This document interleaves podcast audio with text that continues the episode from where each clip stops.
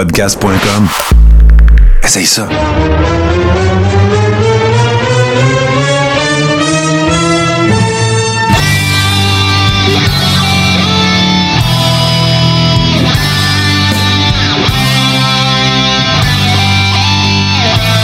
Le Carré saison 6, épisode 2. Après, euh, en fait, nous sommes euh, sur un retour d'un, congé pascal. Et euh, en fait, on a pris une petite semaine. ce, ce, beau Brumel basané que vous voyez avec moi, c'est bien sûr ça, cher Steve Sauvé, le Tabaslac, qui revient, comme certains diraient, des tropiques. Alors, j'espère que ça va bien, mon cher Steve. Et avant que je, que je te cède la parole, et pardon, vous avez évidemment remarqué euh, l'absence de notre cher GC, G Central, qui lui lui-même est en congé. Donc voilà. On lui en souhaite euh, un bon et euh, toutes les, joyeux lurons se retrouveront la semaine prochaine. Donc, il y aura pause euh, cette semaine. Ce que ça signifie, c'est que oui, il y aura pause de, de, de Scrap. Mais on a. Ben, je parlais avec toi, Steve. sais, on disait hors donc tantôt c'est relativement tranquille. Hein? On est sur le ressac un peu de, de Mania. on va, dans cet épisode-ci, on va un peu se remettre à jour. Là, on va dire ça comme ça. Euh, de ce qui s'est passé depuis Ménia. Mais avant, parle-nous un peu. T'as-tu eu du beau temps toujours? Hey, j'ai eu du beau temps, euh, Martin. C'était assez incroyable. La, journée qui a fait le plus froid, là, il faisait 31. OK. Fait que là, officiellement, euh, tout le monde a envie de te dire maintenant ta gueule. ouais, c'est ça. Mais non, mais, le, plus important, c'est que tu en aies profité, là, puis ça fait toujours du bien un peu changer d'air. Ah, effectivement. Puis le plus important, Martin, il faut que je le compte. Lundi, j'étais arrivé à Cuba. Euh, je m'en, on prend notre chambre d'hôtel. Puis moi, je ne sais pas pourquoi, j'ai le réflexe quand j'arrive dans une chambre d'hôtel, j'ouvre la TV. C'est tout en espagnol, je comprends absolument rien. Mais Monday Night Raw joue à télé. Ben non. Ben, ben oui. c'est l'épisode américain que j'ai, j'ai pogné, c'était Monday Night Raw. OK, bon, ben. Fait que t'as pas perdu le beat dans le fond, là. Tu sais ce qui s'est passé la semaine passée, puis tout, là. Euh, ben écoute, pour être franc, j'ai pas tout écouté là, parce que j'avais deux demoiselles avec moi, là, ma femme puis ma fille, qui eux autres avaient le goût de faire d'autres choses, certains là, à Cuba que d'écouter Raw. Mais euh, écoute, je suis pas mal à jour, moi te dire. Euh, ben, ok, ok. Ben, ben justement, tu sais, ben, c'est comme je disais tantôt, évidemment, il se passe des choses à. Tu sais, on, dirait là, comme, comme là, tu sais, comme je disais tantôt, on est un peu sur le rebound de, tu sais, il va y avoir ce qu'ils appellent maintenant WrestleMania Backlash. Euh, il va. Euh, là, la AEW ben, est un peu en train d'asseoir un peu toutes ces storylines euh, et tout ça. Rien pour être bien ben plus de bonne humeur, honnêtement. Là, on va en parler tantôt. On va, passer d'un segment à l'autre. Mais fait ça. L'autre affaire, ben écoute, je le dis plein de fois. Je passe mon temps à le dire que, que, je, que je veux passer plus, donner plus de, d'attention à, Impact Wrestling. Mais qu'est-ce que tu veux? Ça, ça m'adonne presque jamais. Puis on a déjà comme quoi 7-8 heures de lutte à écouter par semaine pour faire le show. Fait que euh, je, suis bien désolé. Là. Je euh, pas, euh, c'est clair que je suis pas autant à jour que, je devrais. Je sais qu'il y a un pay-per-view qui s'en vient. je vois les, publicités passer sur les réseaux sociaux, mais c'est ça. Fait que regarde ce qu'on va faire. Check bien ça. Ce qu'on va faire, Steve, on va faire une très, très courte pause, juste pour changer de segment. Puis on va, on va rentrer officiellement dans les actualités tout de suite après ceci. Bon. Fait que là, euh, évidemment, on, s'abreuve un peu tous aux mêmes sources. L'avantage euh, de, regarder ou d'écouter euh, le Coréron, c'est que vous savez ce que nous autres, on en pense. Puis là, quand on faisait le, round-up un peu des sujets qu'on était pour aborder, cette semaine, bon, tu sais, il faut expliquer quelque chose, OK? Les dirt sheets, là, au départ, c'est des business qui présentent des affaires sur des sites web pour vendre de l'espace publicitaire, pour que vous cliquiez dessus puis que vous en achetiez. C'est de même qu'ils font de l'argent. Fait que là, ben, la première nouvelle, ça n'en est pas une. Euh, de dire que la WWE aimerait ça rapatrier FTR, c'est à peu près comme de dire ça, que les Canadiens, euh, ils regardent euh, dans le passé, puis je sais pas, moi, ils auraient préféré drafter Mario Lemieux que Keith Acton, ou, que Doug Wickenheiser. C'est la même affaire. Il n'y a pas de nouvelles là. Par contre, la vraie nouvelle, c'est que peu importe que ce soit vrai ou pas, FTR, c'est actuellement la meilleure équipe au monde. Dans toute fédération confondue, aucune question à se poser là-dessus, Steve. Ben, moi, je pense, euh, oui, c'est la meilleure équipe au monde, euh, suivie de très, très près par les euh, Briscoe Brothers.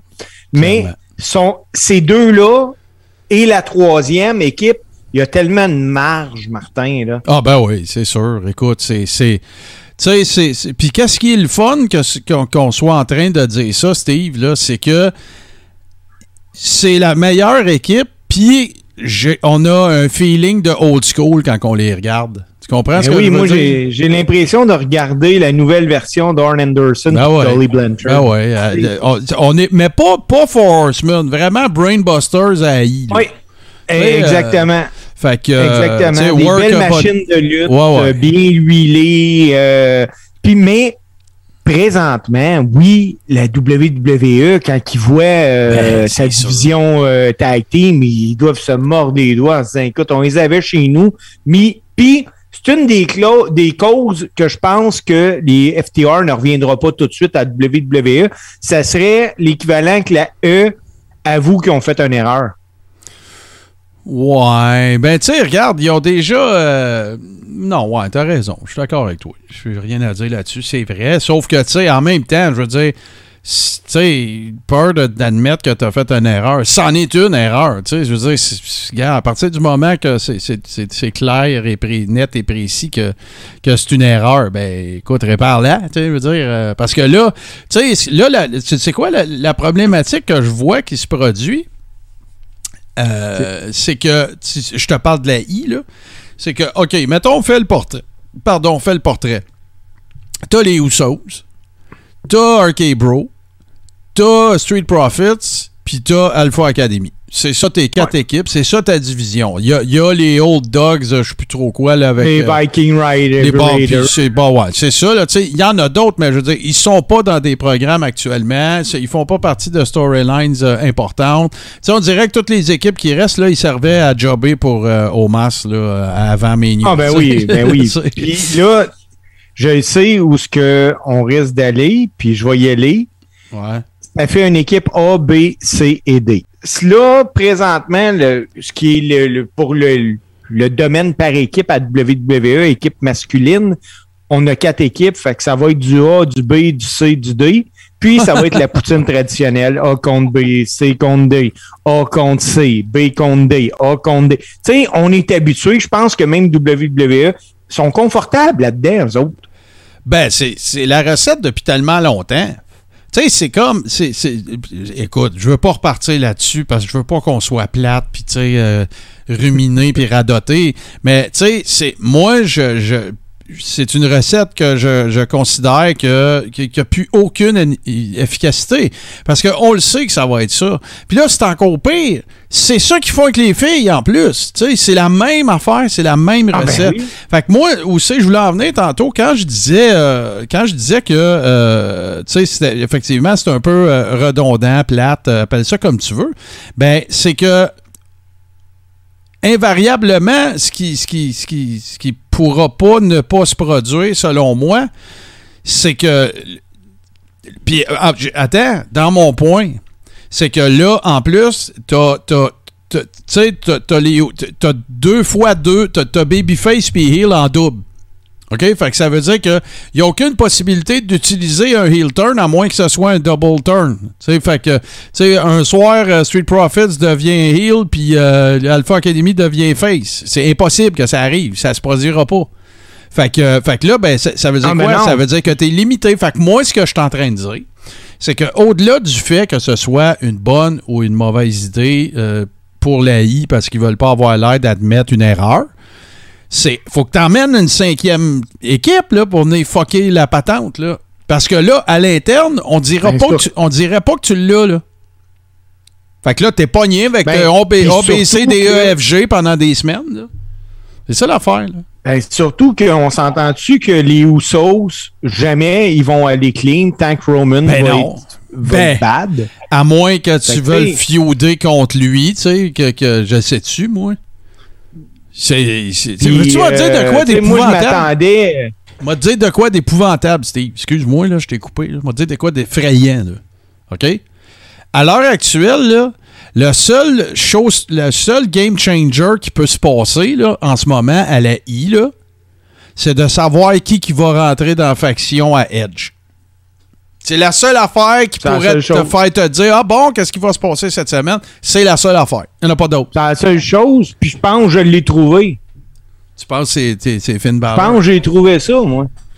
Moi, je pense que ça va être Finn Balor, puis ça va être en Demon. Ben ouais, c'est ça qui pourrait sortir le Demon. Fait que là, ben fait que là, faut que t'emmènes. Euh... Nouveau. Oui. On peut plus. No, Austin Theory, nouveau champion US. Excuse-moi, excuse-moi. On peut plus dire, on peut plus dire Austin Theory. C'est Theory à Star. Ah, c'est Theory à Star. Ouais, il n'y a plus de Austin. Bon, ben, Theory, nouveau champion US. Puis, moi, je me dis, écoute, c'est-tu à la fin de Finn Balor ou bien Finn Balor s'apprête à rejoindre le clan de Edge? Ben, moi, je pense que Sinon, je vois même pas je vois même pas son intérêt à Balor d'être là. Non. Euh, moi, je pense que Finn Balor est arrivé à un endroit dans sa carrière où est-ce que là. Tu sais, parce qu'il y en a eu un heel turn, mais son heel turn, il a été à NXT. Oui. Fait que là, il est temps qu'il le fasse à Raw. Non, non, ça fait du sens. Puis là, tu vois, tu viens nous scraper la seule potentielle. La seule potentielle surprise qu'on était pour avoir. Mais euh, changement de sujet, je passe euh, d'un peu du coq à l'onde. Euh, dans les nouvelles aussi dont on parlait. Écoute, c'est JC qui m'a qui m'a garoché ça. Puis là, il y a du monde. On a nos, nos, nos, nos Ribbers aussi qui sont là, dans, qui sont avec nous autres sur Twitch. Là, JC a l'air de dire que lui, il trouve que ça. Puis là, je pars pas dans. Vous savez que ce que je fais d'autre dans la vie, là. Je partirai pas là-dessus. Mais JC nous disait que c'est important qu'on parle du fait que.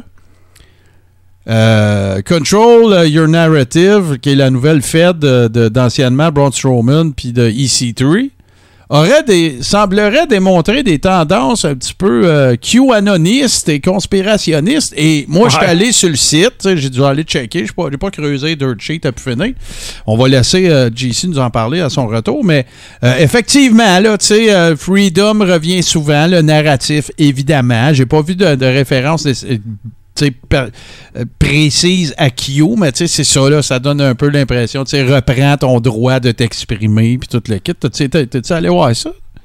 Ben, plus ou moins parce que il y a tellement de luttes maintenant que, tu sais, euh, hmm. on dirait que je fais mes choix, là. Mais euh, quand JC m'a dit ça, ben, il nous l'a dit aux deux en même temps, là, il l'a écrit. Puis, moi, je me suis dit, ça me surprend-tu j'ai fait comme, ben écoute, ils vont peut-être essayer de vendre un produit à une masse cible. Parce que, tu sais, euh, à un moment donné, moi, je, compare tout le temps, la, soit que ce soit des salons de coiffeur, des restaurants ou de la lutte, à une tarte. Euh, tu fais juste la diviser en plus petites parts, mais si tu vas chercher des nouveaux fans avec ce discours-là. Ou d'autres saveurs, ou en tout cas. C'est ça, tu sais, ça peut être possible. Là. Mais euh, j'y souhaite que non parce que c'est une saveur qui va être éphémère. Ouais, ben c'est ça. Puis, tu sais, on, bon, on, repartira, partira pas dans le mode ménage dimanche, mais tu sais, je veux dire, c'est ça, là. Est-ce que, est-ce que, est-ce que ça, c'est assez, tu sais, pour, euh, pour te permettre de driver suffisamment de paille de yeux sur une fédération de lutte? Regarde, c'est du marketing peut-être, là. Je connais pas EC3 personnellement, là. C'est, son idéologie politico-géo-mondiale. Mais en tout cas, moi, je trouve ça. Euh, tu sais, présente un bon produit, présente des bons gars-là. Trouve-toi un contrat de TV puis présente des bonnes storylines. That's it. Ça va finir là. Hey, euh, justement, parlant de bonne storyline, ben là, euh, les deux sujets, ils sont, sont ils ont pas rapport, mais il y en a un, ils ont un lien ensemble, en tout cas. Je vais commencer par Alexa Bliss qui, euh, qui écoute, pas content. Bon, je suis pas content. Moi, je vais être à TV, moi, puis là, je suis pas à TV, puis c'est ça. C'est hein? C'est une grosse nouvelle, ça. ben, écoute, elle, là, c'est qu'elle a tellement eu en 2021 une grosse exposition, là, avec son affaire de poupée Lily, là. Puis, Mais même avant ça, The ben Goddess, là, pis tout, c'était une. Avant Bray, c'était une des filles les plus over. Elle était vraiment bonne sur le mic. Euh, elle avait du heat en masse. Euh, elle, faisait des promos de gars. Elle arrivait à Cincinnati, puis elle disait que Cincinnati, c'est une ville de marde. Puis tu sais, là, quand je dis elle fait des promos de gars, je veux pas dire qu'il faut faire des promos de gars pour que ça soit bon. Là. Pas, vous comprenez ce que je veux dire, là. Ce que je veux dire, c'est que, tu sais, elle faisait des promos modernes d'aujourd'hui pour tirer du gros heat, là, tu sais. Euh, ben, ah ben oui! Puis euh, euh, même Becky Lynch, là, qui est arrivée pendant, slash et après, ben, Simonac, c'est ça qu'elle fait, là, souvent, là, tu sais. c'est toujours un peu sur le modèle qui fonctionne bien, mais Alexa n'est pas contente, Steve. Ben non, elle, elle est tellement pas contente qu'elle a tout fait là, ce qui était possible pour être à WrestleMania 38 puis ça s'est pas concrétisé. Là. elle a même été jusqu'à aller voir Vince McMahon, ça a l'air. Ouais, ouais, ouais. Euh, moi, si je suis elle. C'est rare, c'est une bonne idée. Mais ouais, si je suis elle, je me questionne. Là. Écoute, là, là, euh, même si tes requêtes envers Vince, un en partant va jamais voir Vince, voyons donc. C'est sais, euh, dans la vie, il y a des paliers, puis il y a des, des marches, puis il y a des marches qu'il faut pas que tu montes, puis je pense que d'aller dans le bureau de Vince, ce n'est pas une bonne idée, tu sais. Vince, là, il y a trois affaires qu'il aime pas. Les gens qui éternuent, les fumeurs, puis que t'ailles broyer dans son bureau. Ah non, c'est clair, là. C'est clair. Puis, écoute, moi, là, je peux vous confirmer que c'était le vrai bureau de Vince McMahon qu'on a vu. Euh, ah, ben oui, avec le, ouais, puis avec le T-Rex sur le mur. Puis ouais, puis ne soyez pas surpris si c'était la première fois que Seth Rollins rentrait dans le bureau de Vince McMahon. Non, non, non, ben non, son, bureau. Non, c'est ça, son bureau, on, l'a vu souvent. Écoute, moi, pendant le congé Pascal, je me suis retapé les, euh, euh, les, les, WWE Treasures, là, machin, là, en tout cas, la, la chasse au trésor. Tape à cela que c'est bon. C'est ben, vraiment bon. Ah, moi, j'ai adoré ça. J'ai appris plein d'affaires. C'est vraiment cool. Puis là, euh, la semaine prochaine, euh, je vais euh, commencer ça cette semaine. pas mal d'affaires en même temps de mon bord, mais je, vais, je vais commencer à, faire une petite revue de la nouvelle série qui est censée être exclusive à Peacock. Euh, par rapport euh, au, network, c'est la série Evil, en fait, qui est, euh, qui est produite. Le, producteur exécutif de ça, c'est John Cena. c'est une série qui va traiter exclusivement du rôle de heel à la lutte, du rôle de méchant. Fait que j'ai bien hâte, euh, j'ai hâte de voir ça. Puis pourquoi je disais ce sujet-là était lié avec le prochain?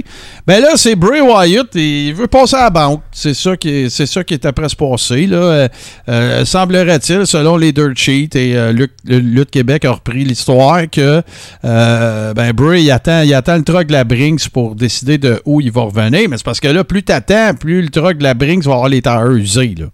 Ben oui, mais il y a plus que ça, là, selon moi. Là. Puis ça, c'est euh, Dave Melzer qui, a, sorti cette nouvelle-là. Moi, si je prends en considération les contrats accordés à Kevin Owen, à Cody Rhodes, euh, des choses comme ça, c'est quoi un salaire trop élevé? Puis donc, combien qu'il demande Bray Wyatt? Ben, tu sais, c'est parce que l'affaire avec Bray Wyatt là, qui se passe, là, c'est que si on est honnête, là, puis Edge, il est un peu rendu comme ça, tu sais. Edge, là, c'est un, un acteur à Star. C'est un acteur athlétique. Il, il, est encore capable de faire ses moves dans le ring, mais il fera plus des, des five-star matchs comme il a fait dans le temps des ladder matchs avec, euh, avec Christian puis euh, les, les, les Dudleys tout ça. Fait que là, tout, tout son succès va résider dans sa performance euh, d'acteur-ish. sa capacité de te vendre la storyline. Exactement. Puis là, ben, tu vas arriver, tu vas avoir un match ben, on va, mon opinion, vous pouvez pas être d'accord avec moi, c'est bien correct, mais, mais invariablement, ce que ça me donne l'impression que ça va faire, c'est que de ces matchs, on va souvent être déçu. Ben, Parce que ça sera plus le edge qu'on a, on, on voudrait tout avoir. Sauf que là, le, problème, c'est que, tu sais, l'autre affaire, c'est que je trouve que ça ressemble trop à Gamic de, de Malakai Black. C'est la même affaire. C'est les mêmes kits, puis ils l'ont fait. Je m'excuse, là, mais ils l'ont fait avant. Fait que, euh, tu sais, euh, changez-moi ça, faites de quoi? Parce que là, tu sais, euh, même Brody King qui est allé dire sur Twitter, c'est comme notre, notre stable à nous autres, mais que t'as commandé sur Wish. les monts Damien Brie, c'est Edge. Bon, non, mais Brie, moi, je moi, je pas. Moi, tu sais, là, il y a Bray Wyatt, là son, son parrain à lui dans la vie, c'est Barry Windham. Mhm. Puis je me demande s'il n'est pas en train de faire un Barry Windham de lui-même. Ah, peut-être. Il, va faire des runs, il va faire de l'argent, il va disparaître. Ouais, c'est ça. L'histoire veut que Barry, Barry Windham, c'était le genre de gars, c'est un des workers les plus talentueux jamais, qu'il a jamais eu, là. Tenez-vous là pour dire. Mais tu sais, c'était le genre de gars que s'il avait 15 000 en avant de lui, lui, euh, il pouvait sacrer son camp trois mois, tu le voyais plus. Euh, sais, tout ça. Puis l'histoire a voulu aussi, vers la fin de sa carrière, qu'il se soit marié avec une femme très fortunée. C'était ça qui la rumeur qui courait. Euh. Oui, il était bien marié. Ouais, c'est ça, exactement. La mariée était bien maquillée. Alors, ça a l'air que, mais bon. Mais, mais c'est parce que, aussi, je voulais en venir avec ça, Steve, c'est que pour moi, Bray Wyatt, c'est un peu comme Edge. tout ce qu'il y a d'intéressant de Bray Wyatt, c'est pas le in-ring. Là, tu vas me dire, ouais, mais là, Martin, c'est juste ça que ça prend? Ben non. Ben non, je veux dire, Hulk Hogan, c'était pas un grand worker. Là. sauf que là, moi, je pense que l'affaire, tu sais, on appelle l'expression en anglais lightning in a bottle. Tu sais, quand quelque chose se produit organiquement, ben, c'est pas compliqué. Si tu veux que Bray Wyatt soit over dans une fed, ramène la Wyatt family. C'est tout. Depuis, son, depuis The Fiend, puis tout, moi, j'ai toujours l'impression que depuis qu'ils ont décidé de canner cette storyline-là, j'ai toujours l'impression qu'ils essayé de reproduire la même frénésie que la Wyatt Family. Puis moi, la Wyatt Family, j'adorais ça. Moi, j'aimais ça. Euh, d'ailleurs, c'est le dernier chandail de la WWE que j'ai acheté. C'était la Wyatt Family. Oh, j'aimais la musique. J'aimais les, les, les Fireflies. Euh, je trouvais ça écœurant. J'étais allé voir un Raw aussi, puis il était là. Tu sais, l'ambiance que ça faisait, puis tout. Moi, ça, j'aimais ça. Puis quand il est parti revenu, puis qu'il est revenu avec The Fiend, c'était plus pareil. Pour moi, je parle pour moi. On s'entend-tu que ça a été mal fait en plus, la fin de, de Feed, là? Euh, ah, ben brûle, puis hey, voyons donc. Puis là, tu sais, le, vomissage de goudron, puis des enfants. battez-vous, là. Battez, réglez ça dans le ring. Fait en tout cas, à suivre, euh, dans les autres nouvelles, là, il faut que je sois objectif, Steve. OK? Parce que je suis le gars, moi, qui fait, des, qui fait un podcast à la lutte old school, puis qui dit Arrêtez de ramener Goldberg. Arrêtez de ramener Undertaker. Arrêtez Hogan, sacrez-moi ça dans le garde-robe. Bon. Mais là, on a vu Nature Boy dans le ring avec euh, Jay Lethal. Euh, puis c'était vraiment, tu sais, vraiment sympathique. Tu sais, Nature Boy, c'est Nature Boy, c'est le mien. Écoute, moi, je l'ai toujours dit, s'il fallait, je peux prendre n'importe quel worker à son pic, faut que je parte une fédération lutte, c'est Ric Flair que je prends. Aujourd'hui, dans le temps, avant ça, c'est lui que j'aurais pris. Fait que là, tu sais, c'est clair que j'irai pas vous dire, ben, ça serait cool qu'il y ait un dernier match. Non, pas en tout. Il n'y en a pas question. Mais mon cœur de fan s'est réjoui de le voir assez en shape pour bumper. C'est juste ça, je vais dire. C'était vraiment cool. Oui, c'était correct. Euh, il prend un body slam. Euh, tu sais, le gars, là, il va toujours savoir lutter. Il va tout le temps avoir une tête de lutte. C'est le corps qui suit plus. Là. Ah non, c'est clair. Chris, il n'a pas eu l'air si fou que ça. C'est ça qui est. Ben, écoute, bien moins que Vince McMahon. il aurait pas pu faire pire, anyway. non, mais, euh, tu sais, moi, voir Ric Flair, là, tu sais, moi, là, si, je me ferme les yeux, là, moi, je vois Ric Flair faire son elbow drop son veston, puis c'est drôle, c'est ah, fun. C'est incroyable. C'est ça, c'est, il est incroyable, c'est Ric Flair. Mais est-ce que je paierais un billet pour voir Ric Flair lutter demain? Non. Non, non, non. je veux même pas qu'il y ait un spot. Je veux pas qu'il y ait un spot. C'est le contraire. Moi, je paierais un billet pour pas qu'il lutte. Je, je serais prêt à y envoyer 20 pièces. J'enverrais le cash. chez vous, là. c'est quoi un moment donné, là? Mais euh, non, c'était le fun. Puis euh, même Jay Leto, je suis pas mal sûr qu'il a dû triper sa ah, vie. Ah ben oui, c'est sûr, ça. C'est clair, ça. Non, non, moi, je, ça m'a pincé le cœur un petit peu. Puis, euh, de joie, là, de dire, ben, garde au moins, ne serait-ce que pour des considérations de, de, de se tenir en forme, s'il est capable de courir les cordes, puis bumper un petit peu, puis faire des hip toss, puis des affaires comme ça, ben regarde, là, ça veut dire qu'il va bien, puis c'est ça qu'on c'est ça qu'on veut dans le fond. Là, là Steve, euh, j'ai un autre, j'ai un dernier topo plus sérieux avant, mais avant ça, je veux te dire qu'est-ce que je suis en train de faire. Moi, Mania, je les ai toutes vues trois, quatre fois. Puis, tu sais, souvent, là, je sais pas si vous êtes comme moi, là, mais tu sais, moi, mettons, je suis en train de travailler, je fais du montage, je fais mes affaires de, de, prod, puis tout. Souvent, là, on, on la voit pas en ce moment, tu sais, j'ai une grosse TV sur le mur en arrière de moi. Tu sais, ce que je fais jouer, c'est des Mania, tu sais. C'est comme ma, c'est comme ma trame sonore de vie, la lutte. C'est vraiment weird, là. Mais là, tu sais ce que j'ai commencé à faire? J'ai dit, là, Martin, Mania, c'est bien beau, là. C'est le quiz qui m'a fait penser à ça quand tu as fait ton quiz, là, c'est ça que. J'ai dit. Je connais ça, Mania, comme le fond de ma poche. Je suis pas parfait, mais je connais très bien ça. Mais je connais pas SummerSlam. Fait que là, j'ai commencé toutes les SummerSlam depuis 88. Ah, il y a des astis de bons combats, là. Oui, il y, a plein de, y a plein de grands moments qui, se sont déroulés. Tu sais, quand que Brett gagne la, IC Belt contre Kurt Hennig, c'était à, SummerSlam. SummerSlam 92. Écoute, euh, euh, Ultimate Warrior en équipe avec Hogan contre Sergeant Slaughter, Iron Sheik puis Général Adnan. Il y, a, plein d'affaires vraiment vintage, incroyables qui sont passées. Tu sais, SummerSlam, c'est un peu plus gamique Mania. Tu comprends? Ah c'est sûr, tu as Survivor Series avec les 4 contre 4 qui finissaient plus, mais, mais SummerSlam, oui, c'est le Mania de l'été, mais il y avait plus de tag matches. Il y avait plus d'affaires qui sortaient un petit peu de, du gros match, là, Brock contre euh, Roman, puis whatever. Fait que je me fais du fun à côté, mon gars. Je regarde ça. C'est ça qui joue à, à journée longue. Puis euh, je, redécouvre, en fait, parce que c'est ça, je me, je me suis fixé comme objectif, tu sais, de, de, de, maîtriser un peu mieux euh, l'historique de parce que je veux faire des chroniques avec c'est ça l'affaire. C'est que je veux faire des je veux faire des, des je veux faire des reviews de pay-per-view euh, un peu comme euh, ceux qui le connaissent, moi j'aime beaucoup Brian Zane, là, Wrestling with Regret, il fait ça, lui il fait des, des reviews de pay-per-view, c'est les patrons qui disent lesquels, ils votent pour savoir quel review qu'ils veulent qu'ils fassent.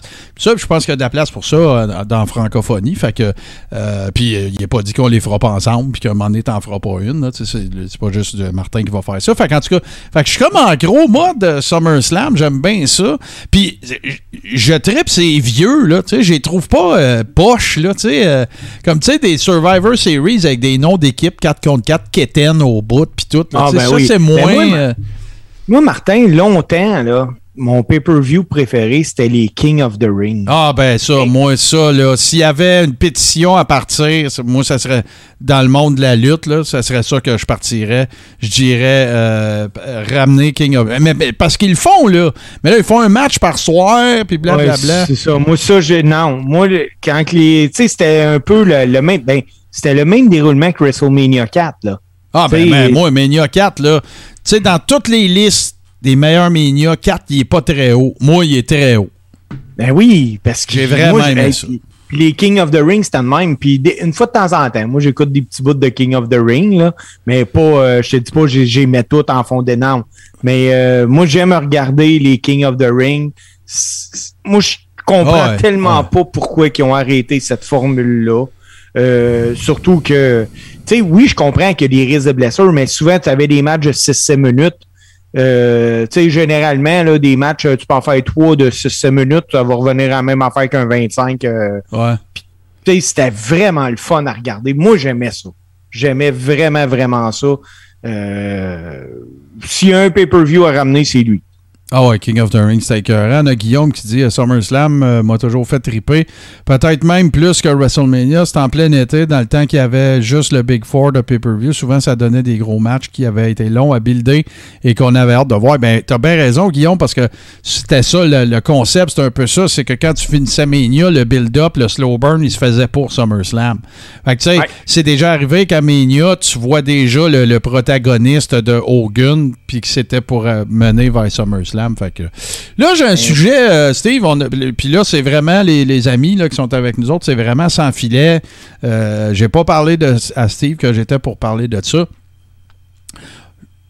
j'ai pas besoin de nommer de nom. C'est pas l'idée de nommer du monde ou quoi que ce soit. Mais, euh, tu sais, évidemment, on a reçu euh, Jacques Rougeau il y a quelques épisodes et tout ça dans la saison 5.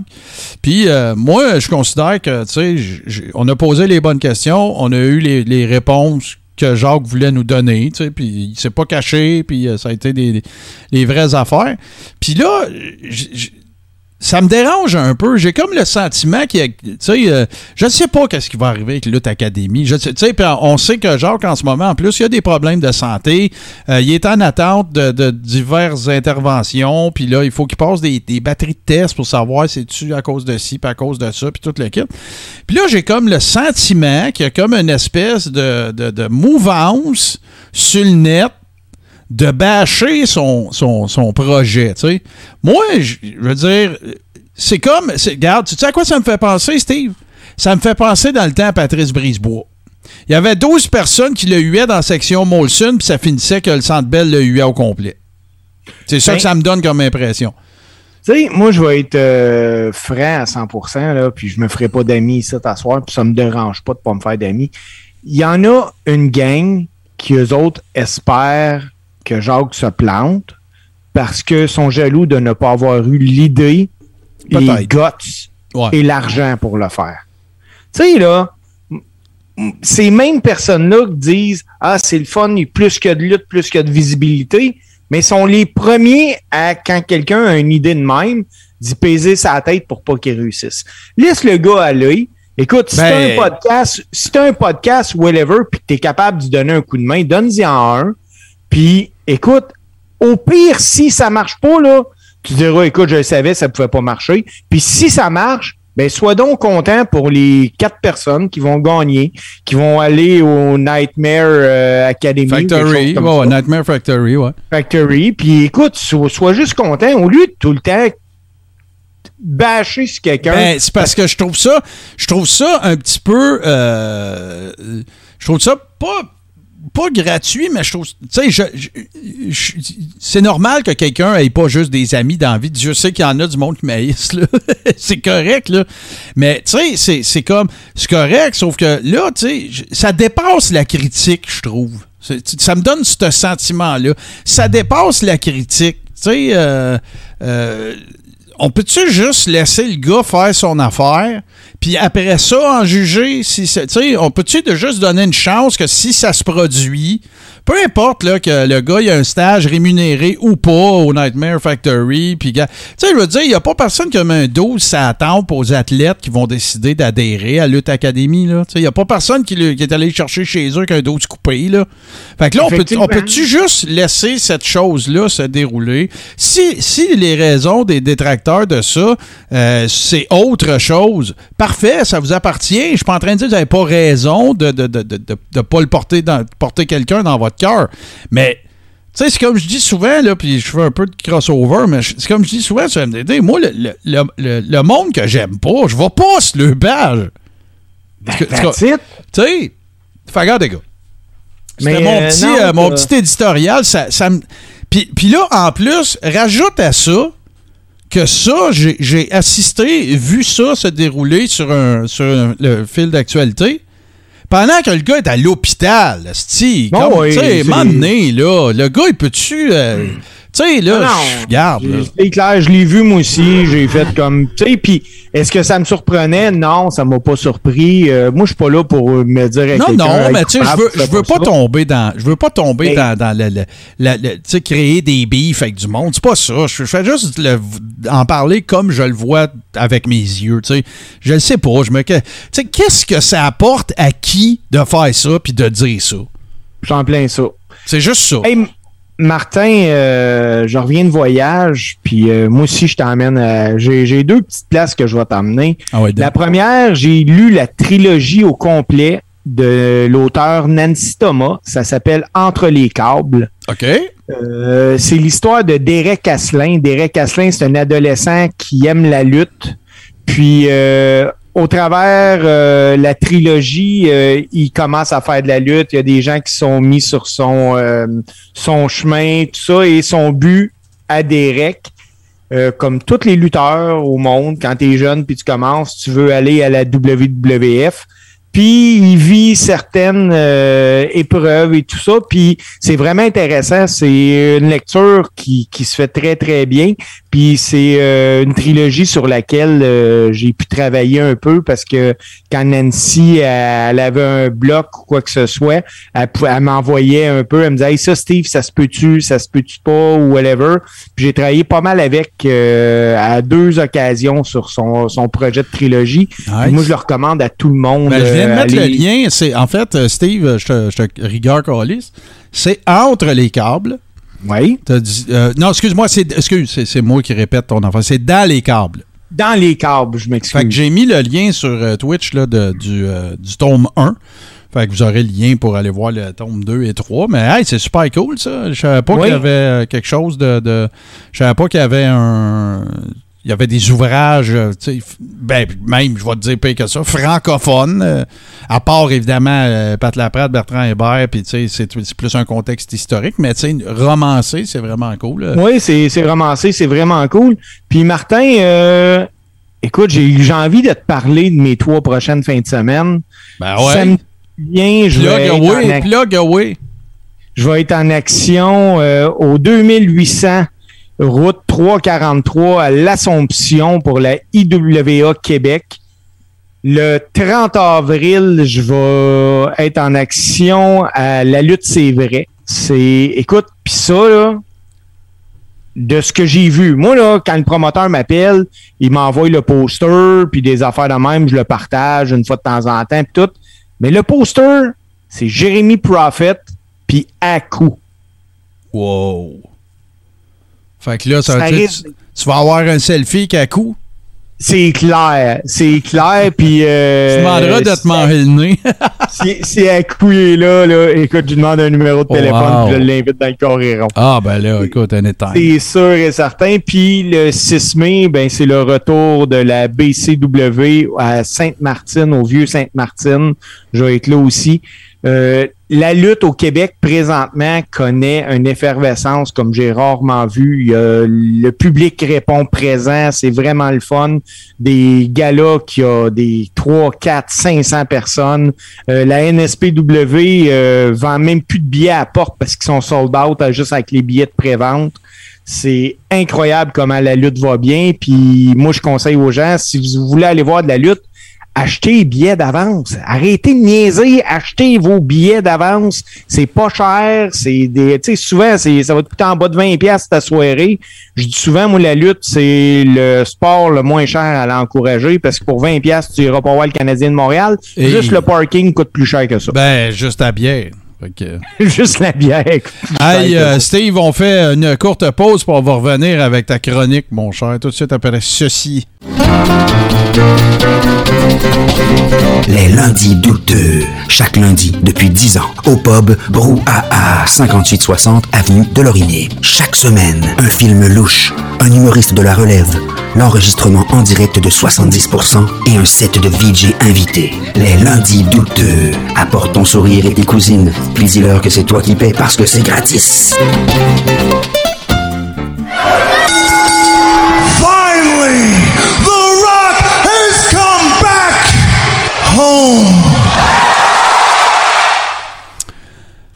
Content de ce que tu vas euh, discuter euh, dans ta chronique euh, cette semaine. Alors, je te laisse t'exécuter, mon cher. Ben écoute, Martin, aujourd'hui, comme je te disais, moi j'ai envie de parler d'un lutteur qu'on n'a justement pas assez parlé. un gars qui provient du Canada puis qui a eu une carrière incroyable, mais que son nom dit malheureusement rien à plusieurs fans de lutte. Ben, encore moins son vrai nom, là. encore moins son vrai nom. Tu sais, moi, je, je, ce qu'on peut dire, c'est qu'est-ce qu'ils ont en commun Ken Shamrock, Mark Henry, Edge, Christian, Tess, Glenn Colga? Oui, c'est tous des lutteurs, mais ils ont tous été entraînés à un moment ou l'autre par un gars du nom de Léon Scormier. Léon Scormier est né le 29 juin 1948. Puis Léon Cormier a lutté à l'échelle internationale pour diverses promotions comme la World Wrestling Council de Porto Rico, la National Wrestling Alliance en Nouvelle-Zélande. Au Canada, Cormier luttait sous le nom de Léo Burke. Puis aux États-Unis, il luttait sous le nom de Tommy Martin.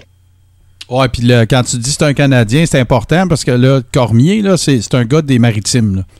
C'est un gars des maritimes. Au cours de sa carrière, Léo Burke a détenu rien de moins que 46 championnats. Plusieurs de ces championnats étaient des championnats par équipe parce qu'il luttait aussi avec ses frères, lui, en équipe, euh, Léo Burke.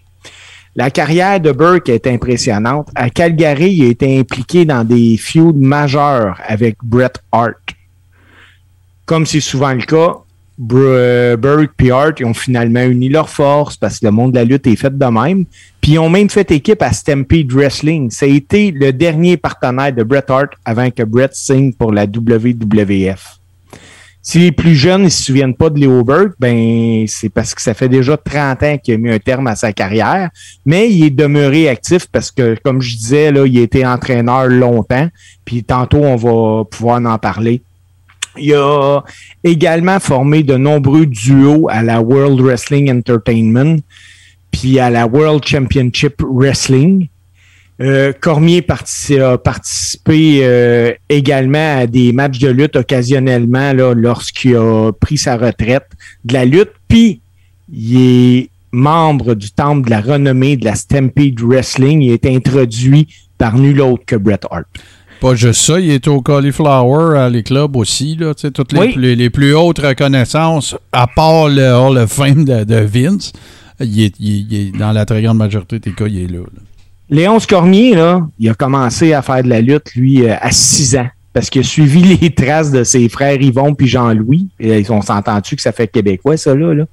Puis euh, ce sont eux, dans les années 60, qui l'ont formé, euh, puis qu'ils ont décidé qu'il allait devenir Léo Burke. Donc, il a fait ses débuts en 1966 pour la Central State Wrestling. Ça, c'est une filiale de la NWA. Puis il a remporté sa première ceinture le 11 octobre 68 en battant Bob Brown de la NWA Central State Heavyweight Championship.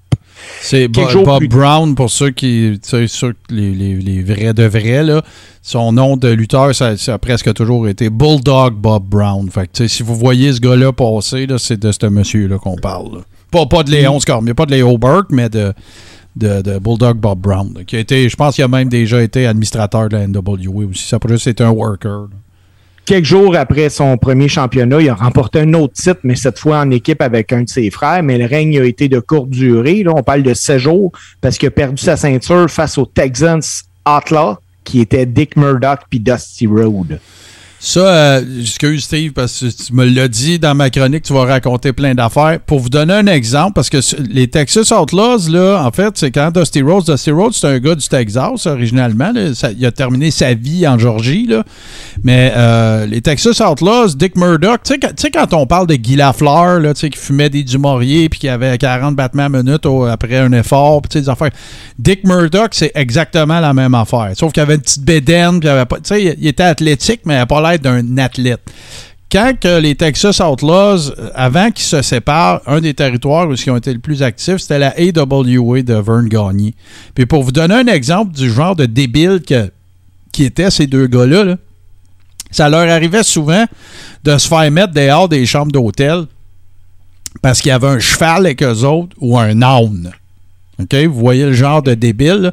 Dusty Rhodes, là, avant que vous le connaissiez, American Dream, puis en Floride, puis tout ça, puis euh, sa fameuse show avec Paxson Nam, puis c'est là qu'il est comme devenu majeur. C'est un malade, là. C'était des vrais rednecks finis, frettes, là. Fait que Dick Murdoch, c'est, c'était ce genre-là. C'est, une, une, légende de la lutte, là, Dick Murdoch, vraiment. En 1970, euh, Cormier a été principalement actif là, des maritimes avec son frère Jean-Louis, parce que lui, Jean-Louis, était propriétaire de l'International Wrestling. C'est un peu pour ça que Cormier a d'ailleurs changé son nom. Il voulait pas utiliser la reconnaissance acquise par ses frères. Puis, il a pris le nom de Leo Burke parce qu'un de ses bons amis, c'était le boxeur Jackie Burke. Ouais, puis ça devait scorer plus aux States aussi. Là. Ben oui, toujours dans les années 70, Burke, euh, c'était un régulier à Amarillo, au Texas, là, pour la NWA. Il faisait équipe avec son frère Yvon sous le nom des Beasts. En 74, il a battu Don Fargo puis Hawk James pour remporter le championnat par équipe des États-Unis de l'Ouest de la NWA, mais ils ont perdu ça contre euh, Rocky Romeo et un certain Dory Fong Jr. Ouais, puis l'autre affaire que vous devez savoir, là, euh, Steve vient de mentionner un monsieur qui s'appelle Don Fargo. Don Fargo, c'est pas compliqué, c'est le mentor de Jerry de King Lawler. C'était le Hulk Hogan de Memphis. Il a, bourlingué, là, puis il a été dans NWA un peu partout, dans plusieurs territoires, mais c'est un, débile. Un, autre, un autre débile. en 77, Burke a déménagé à Calgary, en Alberta, afin de travailler pour la Stampede Wrestling de Stewart, puis il a fait équipe avec Keith, puis ont remporté le championnat international par équipe de la Stampede Wrestling en battant les Cuban Assassins. Puis ce Cuban Assassin, là, je vais en reparler dans pas long retenez ce nom-là ah parce que c'est des c'est quelque chose. ouais, puis euh, ils ont fait la pluie puis le beau temps à Stampede, mais ailleurs aussi. Ailleurs aussi. En 78, Leo Burke s'est concentré sur la lutte en simple, puis a remporté le championnat nord-américain des poids lourds de la Stampede Wrestling à plusieurs reprises. Il a battu Don Gagné, anciennement connu sous le nom de French Martin, pour le titre puis il a défendu ça aussi euh, contre Michel Martel euh, qui, je pense, Michel Martel, c'est le, frère de Rick Martel, c'est celui qui est décédé. Ouais, ouais, c'est Mad Dog euh, Michel Martel. Ben, où il y a eu, il y a eu puis la filière Puerto Rico aussi, là. Euh, Michel Vigneault, de son vrai nom. Là. puis c'est un grand chum et partner de French Martin aussi. Là. Ouais à son retour à Calgary en 80, Burke a de nouveau fait équipe avec Keith Hart, puis ont remporté encore une fois un championnat par équipe. Mais il a également commencé une feud que ça a l'air qu'à Calgary, tu vas là, puis les plus vieux, les amateurs de lutte, se souviennent encore de la feud Leo Burke contre Bret Hart. Euh, d'ailleurs, pendant cette monture-là, euh, Léo Burke a réussi à mettre la main sur le championnat nord-américain des poids lourds, mais il l'a perdu après ça contre Bret. Là. Par la suite, Burke retourne brièvement sur le côté atlantique du Canada pour l'Atlantique Grand Prix Wrestling, où encore une fois, il est couronné champion. Partout ce qu'il allait, Léo Burke, c'est pas dur, il était champion. Ça va se mettre over. Ah, il savait se mettre over. Euh, Bird, comme l'ensemble des lutteurs à l'époque, là, il restait pas super longtemps dans un territoire. Fait qu'après sa run à la AGPW, il est retourné encore une fois à Stampede. Il y avait un tournoi, il a été inclus dans le tournoi, puis il a regagné le championnat polo là-bas. Début 80, euh, c'est pas dur, Bird partageait son temps là, entre euh, l'Ouest puis l'Est euh, canadien. Euh, quand il était pas à Calgary, il était à Toronto pour la Maple Leaf Wrestling. Ça, c'est je pense que c'était les frères Tony, mais je suis pas sûr. Oui, je te le confirme. Puis le, en fait, le Jack Tony, qui a été président de la WWE, c'est pas un des deux frères Tony, c'était le neveu. Puis euh, qui, a, un peu hérité, genre, le neveu ou en tout cas quelque chose, mais c'était pas un des deux frères, parce que ça remontait à bien avant ça. Puis euh, d'ailleurs, à un moment donné, il faudrait qu'on en parle de ça parce qu'il y a eu. pardon, une grosse polémique, ben, pas une polémique, mais pardon, euh, fut un temps où parce que le Maple Leaf Garden, c'était un peu l'espèce de, de Madison Square Garden du Canada pour la lutte. si tu voulais faire un gros gala de lutte au Canada, tu t'en allais au Maple Leaf Garden. Et euh, pendant un certain temps, Jim Crockett Jr., pas le père, mais le plus jeune, en avait fait un territoire de la NWA et c'est en fait quand les Tonys ont décidé de vendre à Vince, que le bulldozer est passé, ben, ça a mis un terme à cette alliance-là. Et dans la négociation du truc, ben là, Jack Tony, qui était le, le, commissaire fake de la WWE, vous vous en souvenez, là, la fameuse conférence de presse euh, Psycho Sid, Hulk Hogan, euh, c'était Staker, en tout cas, pour déterminer contre qui, était pour ça, pour, euh, pour André, tout ça. ça avait créé un peu de remous, là, justement, dans, dans le monde de la lutte, là, mais voilà, fait que oui, Maple Leaf Wrestling. Euh, qui est devenu par la suite une propriété de la WWE. Pareil comme Stampede, pareil comme tout le monde.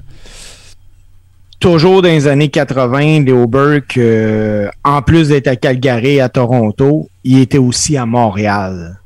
Il été impliqué dans des feuds avec Dino Bravo, avec les, les plus grands lutteurs du Québec. En 87, puis ça, ça avait surpris pas mal de monde, il devient commentateur de l'émission de TV de la NWA en français parce que Léo Burke parle français. Mhm.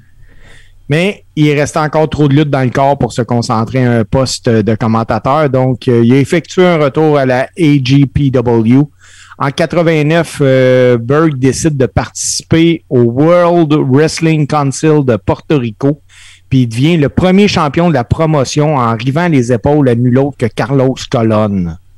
Le père, le, le patriarche. Ouais. Le 24 mars 90, la World Wrestling Council organise un match retour entre Berg et Colon. La place est pleine tous les fans présents veulent voir Colon prendre sa revanche. Il y a même des gens qui avertissent Loberg de faire attention, de ne pas aller trop proche du monde parce qu'il va se faire poignarder.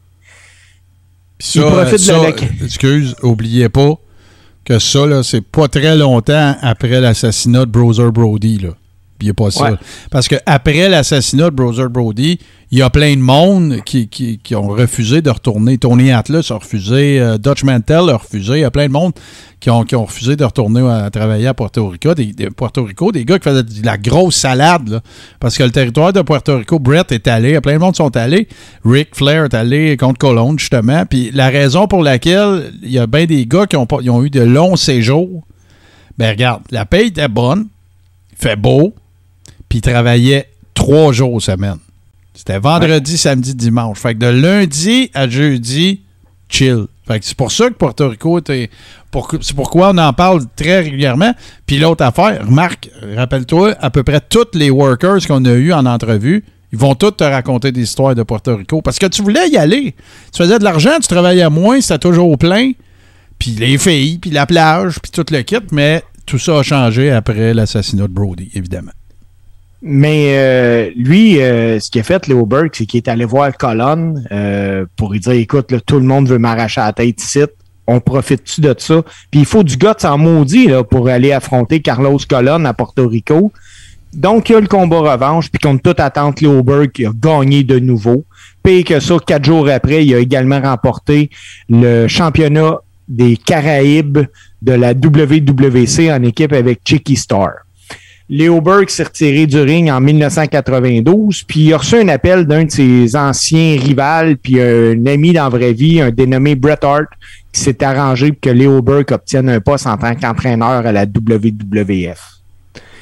Euh, lorsque le, contrat de Burke a pris fin, il a commencé à entraîner également des lutteurs de la WCW. Bien que Léomir Cormier soit à la retraite, il a fait euh, quelques apparitions de lutte. En 2010, il a arbitré un match lors de la dernière carte de lutte euh, à être présentée au Berwick Arena en Nouvelle-Écosse. Sans surprise, comme je disais tantôt, il a été intronisé au Stampede Wrestling Hall of Fame. Un des honneurs qui est impossible de passer sous silence, c'est que Bret Hart décrit Léo Burke comme l'un des plus grands lutteurs canadiens de tous les temps. Ça dit tout. Oui, sa dernière apparition publique dans le cadre d'un galop de lutte à date du 29 avril 2017, alors que Leo Burke est apparu aux côtés du Cuban Assassin en tant qu'invité lors du 10e anniversaire de l'Ultimate Championship Wrestling au Forum d'Halifax. La seule chose qui manque à Leo Burke, c'est le Hall of Fame de la WWE. Ouais. Mais là, tu sais, il n'a pas conduit à limousine à Vince, ça fait que, tu sais, il n'est pas, pas, dans le Hall of Fame. Très intéressant, très intéressant, mon cher Steve. Et euh, écoute, tu me fais également, et ta boire là, t'es bronzé en salle. Tu me fais, euh, tu me fais réaliser aussi qu'on n'a pas parlé beaucoup euh, nécessairement de de Puerto Rico et du fait. Parce que, tu sais, il y a peu de gens qui savent ça, mais le territoire de Puerto Rico, euh, Carlos Colón, qui est, le patriarche de ce territoire-là depuis qu'il a presque toujours été. Mais il y a peu de gens qui savent que Gorilla Monsoon était actionnaire de ce territoire-là et également, à une certaine époque, Abdullah de Butcher. Donc, euh, euh, définitivement qu'éventuellement, il faudrait que je fasse une chronique là-dessus. Je pense que ça pourrait, ça pourrait être pas mal intéressant. Steve, un gros merci. Toujours, toujours aussi intéressant tes chroniques. Nous autres, on va faire, pour ceux peut-être qui ne connaîtraient pas encore l'ordre du guerrier, on va faire une petite pause dans laquelle on vous présente ce que vous manquez en euh, ne s'intonisant pas. D'ailleurs, c'est tout de suite après, euh, c'est la soirée euh, mercredi de combat, c'est les mercredis, ça commence à 19h, évidemment, avec nous autres. Puis lors du guerrier à 21h. Fait que courte pause. Puis je vais t'entretenir d'un sujet dont on n'a pas eu la chance de discuter encore, mon cher Steve, et qui, je pense, devrait susciter les passions. On revient tout de suite après ceci.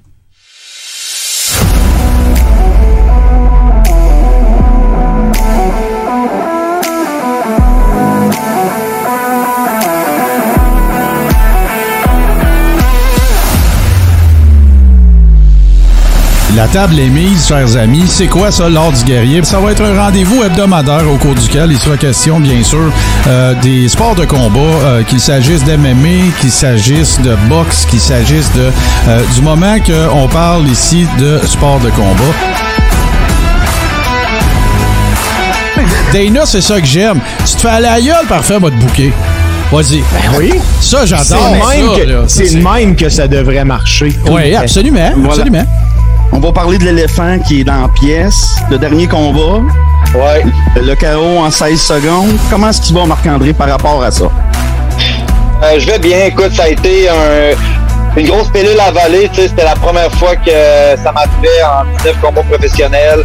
Euh, quand t'embarques là-dedans, j'ai été déjà à guerre. J'ai déjà pris des coups qui étaient bien plus solides que ça. Puis c'est une question de timing. Il m'a touché à la bonne place. Euh. Barbu, tu peux pas dire ça. Le gars, c'est un All-American, deux fois NCAA à l'heure. C'est pas pareil, là. S'il aime pas qu'il a, rien fait, là, il buvait de, buvait de la liqueur, là. Tu sais, je dis, pas, tu peux pas dire que s'il aime pas que c'est ah, comparable, là. Mangeait des Mr. Freeze. Il buvait des sacs en jus devant le Perrette chez eux. Tu sais, Brock Lesnar, lui, il s'entraînait 12 heures par jour. C'est pas pareil, là. On peut dire ce qu'on veut de Jean-Pascal. Moi, là, j'en regarde plus tant que ça de la boxe, là. Mais Jean-Pascal revient, c'est sûr que je vais checker. Puis Jean-Pascal, c'est un vrai guerrier. Oui, il a une grande gueule, mais il a toujours backé ce qu'il disait. Oui, c'est vrai qu'il est souvent dans des drôles d'histoires. On tamise comme chez Pacini, là. Une fois qu'on est rendu là, une fois qu'on est rendu là, là, ben Jean-Pascal, il livre la marchandise. Puis moi, ça demeure un de mes préférés de tous les temps au Québec comme boxeur québécois, là, c'est un de mes préférés. Mais euh, ce qui était bien, bien, bien important à signaler là-dessus, là, Fury, lui, pendant euh, l'annonce de ça, il a dit que c'était son dernier combat. Tu sais, oui, je vais être là pour Bivol puis Canelo Alvarez, là. Mais moi, je pense qu'il faut donner une certaine vitrine à nos boxeurs québécois. Christian Billy a une fiche de 20 victoires, aucune défaite, aucune nulle, 18 victoires par KO. Et Noam a réussi à se qualifier pour les championnats de France. Vu qu'il est français, il peut participer. Il s'est désinscrit de Boxe Québec, puis il s'est inscrit pour le championnat de France. Il part dans quelques jours. Ça prend-tu du puis c'est une expérience incroyable pour un jeune Martin, t'es-tu un fanatique de friandises dans la vie? Non, j'ai vraiment pas la dent sucrée, honnêtement. Ben, en tout cas, les fanatiques de friandises vont pouvoir se délecter des Mike Bite. C'est le Mike Tyson qui vient de sortir des friandises en forme d'oreille. Wow! Ben voyons mon voyage. Arrête. Un instant, là, vous venez d'assister l'un des plus épiques barbuismes de l'histoire de l'humanité. Il vient d'appeler le propriétaire de Bellator Joe Cocker. Je suis désolé. Ça peut pas passer sous silence. Le sort en a voulu, mesdames et messieurs, que je me retrouve avec les deux Jean Perron des sports de combat de l'histoire de l'humanité. C'est hallucinant. Corner McGregor, puis Joe Cocker, le propriétaire de Bellator. C'est majestueux, c'est magique. Il s'appelle Scott Coker. Et euh, oh. Joe Cocker, c'est celui qui chantait You Are So Beautiful et You Can Keep Your Hat On.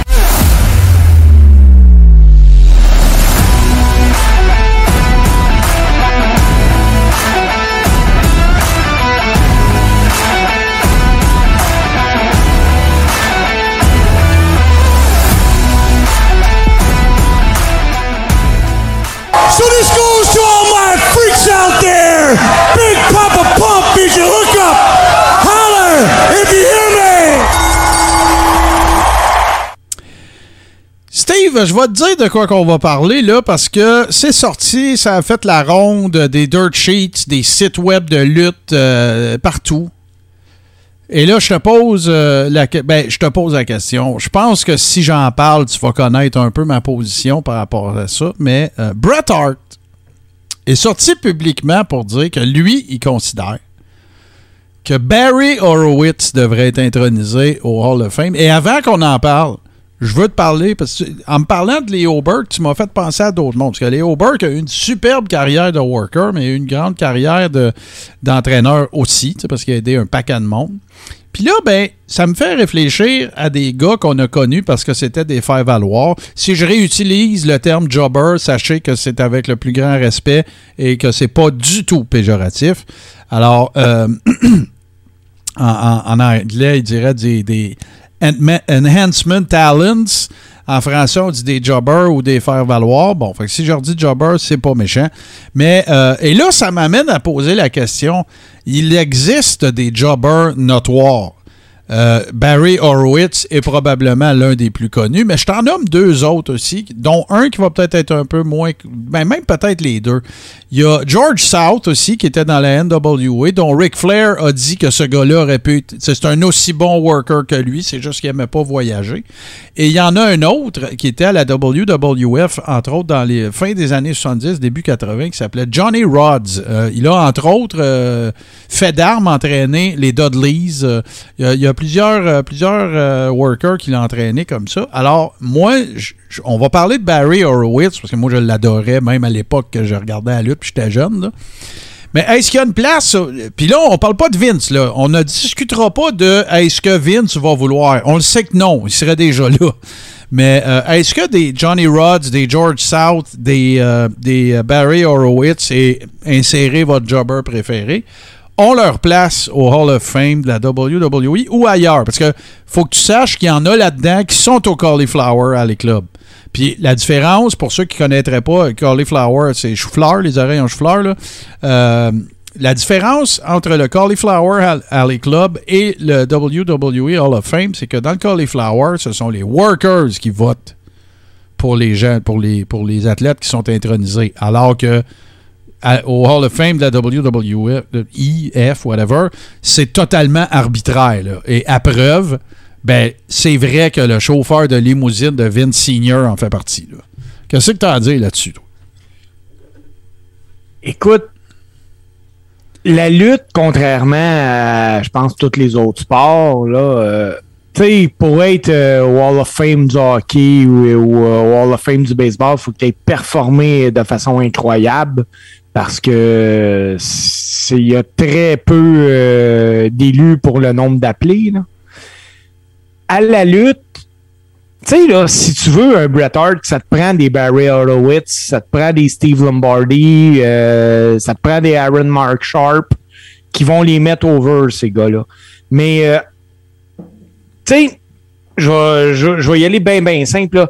Mettons, on va prendre un Billy Jack Haynes ou un euh, Mabel, n'importe qui qui, que ce soit ces gars-là, est-ce qu'ils seraient aussi au Hall of Fame? Non, mais des Horowitz, des Lombardi, des Sharp ou quoi que ce soit, si tu leur fais une place, faut que tu me vendes ça en fonction que ils ont tellement été là longtemps, puis ils ont tellement...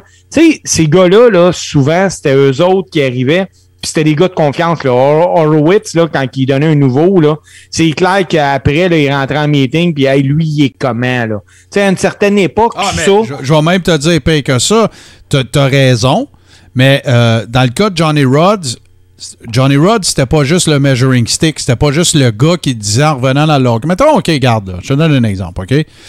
Euh, il, faut, il faut venir Dino, mettons, de Montréal. tout le monde le sait que Dino est over à Montréal. Tout le monde le sait que c'est un bon worker, mais la première fois qu'ils vont le booker aux States, là, je dis pas que c'est arrivé, mais je te raconte ça euh, un peu folkloriquement, là, comme dirait le barbu, mais le premier worker probablement qui aurait fait travailler avec Dino, ça aurait été Johnny Rods. Puis Johnny Rods, en revenant dans le locker, il aurait dit He can go. ce gars-là, c'est un bon worker. Plus tard, tu sais devenu qui? Oui, je le sais. C'était X-Pac. Oui, exactement. C'est Sean Waltman. Euh, George South à WCW, c'était la même affaire. D'ailleurs, pour ceux qui se demanderaient c'est qui George South, euh, si vous avez écouté dans les premières saisons de NWA Power, quand ils ont fait leur espèce de lutte académie à eux autres, George South, il était revenu. Là, à un âge plus, plus que respectable. Là, OK? Fait que. Je suis pas en train de dire qu'on. De... Moi, ma position là-dessus, parce que je comprends ce que tu veux dire. sais, si tu mets Barry Horowitz, tu mets-tu Mabel, tu mets-tu Hercules Hernandez, je suis d'accord. Je suis d'accord que tu as un bon point. Mais moi, je vais te dire ce que je répondrais à ça. Pour moi, un bon jobber, c'est plus aujourd'hui, puisqu'il n'y en a plus, ou presque plus. Là. Mais pour moi, un bon jobber, à l'époque où il y en avait, c'était plus important qu'un mid-carder. Ben oui. Parce que c'est comme ça que tu buildais ton, ton personnage. Quand il arrivait un Ludwig Borga ou un Doink dans le temps, même si c'était pas quelqu'un qui venait d'un autre territoire, si tu le bouquais avec un mauvais jobber, ben, tu sais, la job de Barry Horowitz, toute sa carrière, ça a été de bien faire paraître les autres. Fait que les mid-carders, là, ben, c'est probablement qu'ils sont demeurés mid-carder parce que même avec des bons jobbers, ils devenaient pas over. Comprends-tu? Fait, que le jumper, le jumper, il était plus important que lui dans le dans le grand, la grande forêt de la réalité de la lutte. Fait que c'est pour ça. Mais je suis pas en train de dire qu'on les met toutes. Tu sais, je mettrais pas Barry O, puis je mettrais pas. Tu mais Steve Lombardi, de toute façon, il est peut-être déjà dedans. Là, il est tellement body que Vince, puis c'était le grand. Le, un non, il est pas. Euh, j'ai regardé. Euh, fait que, tu sais, le premier qui serait dedans, selon moi, ce serait Steve Lombardi, parce qu'en plus, tout son travail de producer puis d'agent puis tout. Mais c'est sûr que Barry Horowitz, il a sa place là. C'est sûr que Johnny Rodds, il l'est peut-être dans le Hall of Fame. Euh, fait que, tu sais, est-ce que, puis, tu sais, tu vois, Barbu dit euh, le Hall of Fame, c'est une farce. Oui, c'est correct, on le sait que c'est une farce. Moi, j'ai envie de dire que c'était une farce c'est moins une farce à Star. Je te dis pas que c'est parfait, c'est Vince qui décide, puis tout, mais c'est plus sérieux que ça l'a déjà été. Là. Ça, on va, on va se le dire, là, c'est plus sérieux que ça l'a déjà été. mais en tout cas, moi, moi, je, moi, je, moi, dire pire que ça, Steve, moi, là, que, que Brett est sorti avec ça, là, ça me fait encore plus l'aimer. Ben, écoute, s'il y a bien un gars qui est bien placé pour savoir si euh, un gars mérite d'être là, c'est bien Bret Hart, là. Tu sais, euh, moi, là, souvent, quand le monde me, parle des vestiaires de lutte puis c'est comment, moi, je dis souvent la même affaire. faut que tu sois là pour savoir comment c'est. Même si je te le compte, euh, je pourrais te compter quelque chose que pour nous autres, ça a été wow dans le vestiaire, mais je te le compte, tu vas juste faire Ah, OK. Il faut que tu aies vécu ça au minimum une fois pour le comprendre. Puis un gars comme Barry Horowitz, si tu. Ben, Steve Lombardi aussi, puis moi, je vois avec mon jobber que j'aimais tellement, Aaron Mark Sharp ces gars-là, si tu prends leur, leur temps, leur longévité à la WWE, ah ben là, c'est sûr. ils ont été là bien plus longtemps que bien du monde, OK? Puis pas juste ça, pas juste ça, Steve. Il y a juste eux autres qui bumpaient. Ben oui. tu sais, on devrait pas les appeler des jobbers, on devrait les appeler des bumpers. Tu sais, euh, moi j'avais vu, euh, moment donné, une entrevue que Barry Horowitz avait donnée, puis euh, lui, quand il a gagné, là, qui était, c'était contre Million Dollar Man ou quelque chose comme ça. Oui, il me semble que oui. Il n'avait jamais gagné rien. Oui, il a été hésitant à, gagner parce que lui, il tripait pas, là, dire Hey, euh, là, tu, veux vraiment me faire gagner? C'est un, écoute, c'est un terrain inconnu. Pour lui, il savait même pas si le monde allait embarquer là-dedans, puis le monde a embarqué. Là. Puis Barry Horowitz, là, ça a été sûrement le gars qu'une semaine, il était clean, une semaine, il était bad, une semaine, il était clean, une semaine, il était bad. Écoute, ça, ça n'était ça, n'était drôle. Puis écoute, quand je le voyais rentrer, qu'il s'applaudissait dans le coup, là, euh, non, Barry Holloway, je pense que oui, il a sa place, mais il y a plusieurs gars qui devraient être au Hall of Fame aussi, qui n'y sont pas. Oui, oui, oui, ça c'est correct. Là, là, là, faut pas tomber dans. Faut pas faire cette erreur-là, Steve. C'est pas ça que je suis en train de dire. Je suis pas en train de dire est-ce que euh, Owen devrait. Est-ce que Barry Horowitz devrait être plus dans le Hall of Fame qu'Owen? Non, non, là. C'est pas ça que je suis en train de dire. Pas en tout. C'est deux sujets, là. Là, on parle. Tu sais, à la limite, là, si tu veux pas, justement, puis je viens de partager un article aussi dans le, chat de Twitch, un article de la presse de Voyons, euh, j'ai oublié son nom de famille, maudit. Je vais aller le pogner, je vais le citer comme il faut. Euh, Guillaume Lefrançois, super bon papier, qui parle spécifiquement de Barry Horowitz. Vous verrez ça après le show, c'est hyper intéressant. Euh, au pire, fais une wing dans le Hall of Fame les enhancement talents ou les, les, les, les unsung heroes ou quelque chose de même. Mais il faut que tu mettes ces gars-là en valeur. Je te parle pas de n'importe quel jobber qui a eu 12 combats. Euh, juste quand il était à l'école de lutte puis qu'il n'a jamais été worker après. Rappelez-vous, euh, rappelez-vous, euh, voyons, je vais le nommer, euh, Shane Douglas, rappelez-vous Mick Foley.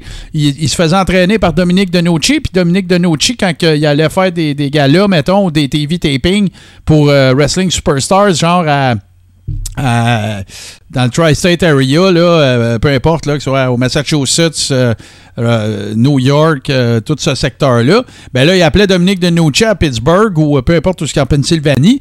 Puis là, il disait Hey, t'as-tu des gars là, parce qu'on fait un taping telle journée? Puis là, il envoyait Mick Foley, il envoyait Shane Douglas. Il y a plein de gars qui ont commencé comme ça. Fait que les Hardys, écoute, là, c'était les meilleurs jobbers qu'il n'y avait pas. Les, les, les Hardys, là, quand ils sont arrivés à I, là, c'était les meilleurs jobbers. Tous les gars backstage, ils voulaient avoir euh, Jeff Hardy. C'était le meilleur bumper de la lutte. Mais, il avait son rôle, tu sais. C'est ça l'affaire, là. Fait que moi, tu sais, je pense qu'il faudrait, au, pire, tu sais, faites-leur une allée. Euh, mettez-en un ou deux ans, tu sais. Je veux, veux pas dans le fond, ce que je suis en train de dire, ça devrait pas stealer le Thunder des grosses intronisations au, temple au Hall of Fame. Sauf que, tu sais, c'est pas. Moi, en tout cas, je considère que c'est pas. Euh, c'est pas super cool que. Je, suis 100% d'accord avec, avec, Brett. Puis comme je le disais, ça me fait encore plus l'aimer. Et d'ailleurs, je sais pas si tu as vu ça passer, mais c'est un gars-là dans une fête indie, puis Brett va être dans le coin de FTR. moi, moi là, si, si Brett il est assez en forme, là, maudit que j'aimerais ça qu'il fasse comme Tully Blanchard, mettons, ou Arn Anderson. Ou, euh, parce qu'en plus, il va être dans le coin d'FTR, puis dans l'autre coin, l'équipe, ça va être euh, Brian Pillman Jr., puis le fils d'Arn Anderson. Hey, c'est-tu la soirée drive, ça, mon gars? C'est-tu selfie heaven, là? Tu sais, ouais, c'est, ça commence à être quelque chose, là. Ben, c'est ça, tu sais, euh, Oli dit, euh, mais Vince va mettre du monde qui lui ont rapporté du cash. Ils, y en ont rapporté du cash, c'est ça l'affaire. C'est ça le point, là si t'as pas de faire valoir, c'est la même affaire qu'avoir un bon heel contre un babyface. Quand tu veux introduire un nouveau personnage, un nouveau worker dans ta fédération, à cette époque-là, ça te prenait des bons jobbers. Si t'avais des jobbers de marde, ben ça, ça fonctionnait pas. Puis là, il ramenait Barry ou ben Barry O. Euh, D'ailleurs, je te raconte une anecdote, c'est vrai, parce que j'ai vu plusieurs fois le monde parler d'Iron Mike Sharp. Iron Mike Sharp, euh, pour ceux qui ne le sauraient pas, c'était. Puis il a bien le droit, là, c'est pas un c'est pas un reproche, on. Voyons. je, suis pas en train de régurgiter pourtant. Mais euh, Iron Mike Sharp était, euh, avait un trouble euh, obsessif-compulsif majeur et c'était la douche.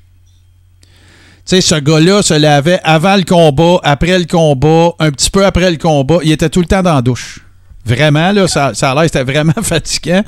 Et l'autre affaire, l'autre histoire que, que, a peut-être moins sorti, il y en a peut-être dans vous autres qui le savez, mais euh, pour ceux qui ne le sauraient pas, puis ça, c'est sûr que ça va être une chronique lutteur old school d'éventuel. me semble j'arrête pas de dire ça, mais euh, Billy Jack Haynes, qui est un gars de l'Oregon, qui est un legit tough guy, là, qui a fait de la boxe, il a euh, été collecteur. C'est plus que legit. Je pense qu'on pourrait l'appeler tough guy. Ouais, ouais, il a, il a, été collecteur pour des poffins, il a été boxeur, il a été sparring partner pour des des, boxeurs de renom. Euh, il était reconnu pour avoir la mèche courte, puis pour être un des plus toughs backstage, puis tout ça. Puis euh, Iron Mike Sharp, il, travaillait beaucoup. Tu sais, rappelez-vous son fameux forearm, là, qui donnait des coups dans le dos. Puis à un moment donné, Billy Jack il travaillait souvent avec lui, puis il a dit T'es trop stiff. Là, il faut que tu arrêtes. Je, t'avertis, c'est la dernière fois que je t'avertis. Travaille comme du monde, parce que moi, j'endurerai pas ça longtemps. Iron Mike Sharp a mangé la volée de sa vie par Billy Jack Haynes dans le temps que Billy Jack Haynes. Ça, on est à Mania 3 là, à peu près. Là. Sa grosse run là, qui avait eu son match contre Hercules à Mania 3. Euh, ça a l'air qu'il lui a, donné la volée de sa vie. Là. Euh, Iron Mike Sharp n'a pas pu travailler pendant deux semaines. Iron Mike Sharp, c'est une deuxième génération. Son père était lutteur à Hamilton. C'est un vrai dur de dur, ce gars-là. Ça a l'air que les gars backstage, ils ont tous dit que c'était gênant la volée qu'il a mangée par Billy Jack Haynes. Billy Jack Haynes, c'est un vrai fou. Un vrai. Mais si vous n'avez pas eu la chance, ça vous appartient si vous voulez voir du Hannibal ou pas. Mais il y a, deux affaires que je vous conseille d'aller voir sur Billy Jack Haynes. La première, c'est sa shoot interview avec euh, Hannibal. Relativement récente. Là, ça date peut-être des deux dernières années.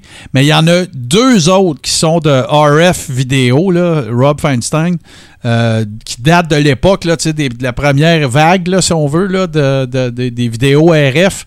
Allez voir les deux. Il y en a un que c'est lui qui raconte tous les complots que vous avez jamais entendu parler du monde de la lutte, de près ou de loin, là. Je vous dis pas, il, il raconte, là. Non, non, non il capote bien raide, là. OK? Mais tu sais, lui, là, il pense que Daniel, le fils de Chris Benoit, c'est le fils à Vince McMahon. Écoute, c'est. Faudrait. à un moment donné, là, Steve, il faudrait qu'on fasse un watch-along de ça pour les, pour les Ribbers, là. C'est hallucinant. Le gars, il fait de la capine à côté, là. Fait regarde le gars. C'était ça pour Hey Martin. Euh, oui, euh, excuse, je te reviens tout de suite. Euh, Wawa Tatawa, il dit Aldo Montoya aussi, c'est un très bon jobber. Oui, puis même, il a eu des bonnes runs. Là. Il a eu en tant que Aldo Justin Montoya, quand il était, c'est ça, je m'en allais dire, avec Justin Credible. Ah ouais, il était champion de la ECW, là. C'était pas juste un bon jobber. hey, je veux te parler, Martin, d'un gala de lutte qui a lieu le 7 mai à Morristown, au New Jersey. Ouais.